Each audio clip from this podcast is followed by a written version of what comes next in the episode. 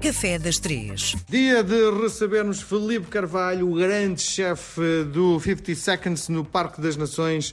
Bom, hum, tenho recebido algumas eh, perguntas de, de ouvintes e há uma que me deixou com vontade de lhe questionar, que é, no fundo, qual a relação entre a comida e a bebida. É possível estabelecer uma, uma refeição de charme como aquela que produz aqui diariamente sem ter uma boa relação com a bebida? Ah, Depende, se você gostar de beber, a bebida tem que ser uma coisa que faça a comida, torna, torna a comida melhor, não é? E daí nós, quando aconselhamos o pairing, é porque já temos o pairing trabalhado de forma.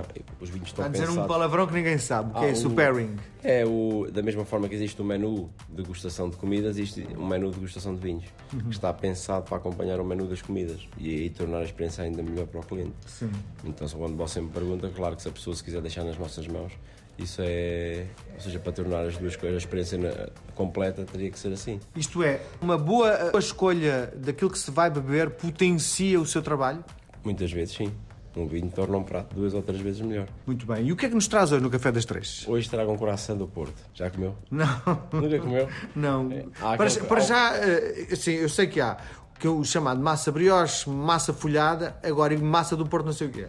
Não, há o coração do Porto. O coração do Porto há, há o coração folhado. E depois há aquele coração que é, parece quase uma massa de brioche, mas que é mais compacto. Sim. Bom, isso é o coração do Porto. Sim. Então, Depois e foi o- importado aqui para Lisboa, mas se você for, por exemplo, ali às diferentes padarias, pediram um coração do Porto, não é esse? Sim.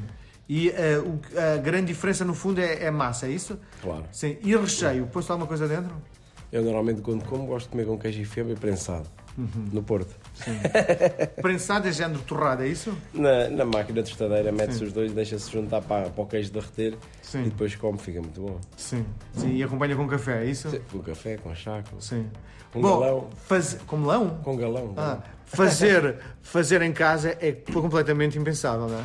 Podem fazer, mas é. Ou seja, acho que nunca vão fazer tão bem como alguém que faz todos os dias. Eu aqui tento dar coisas simples que as pessoas também não tenham que perder muito tempo e possam receber os convidados com muita classe, não é? Sim. Muito bem, Filipe. Voltamos a conversar na próxima semana.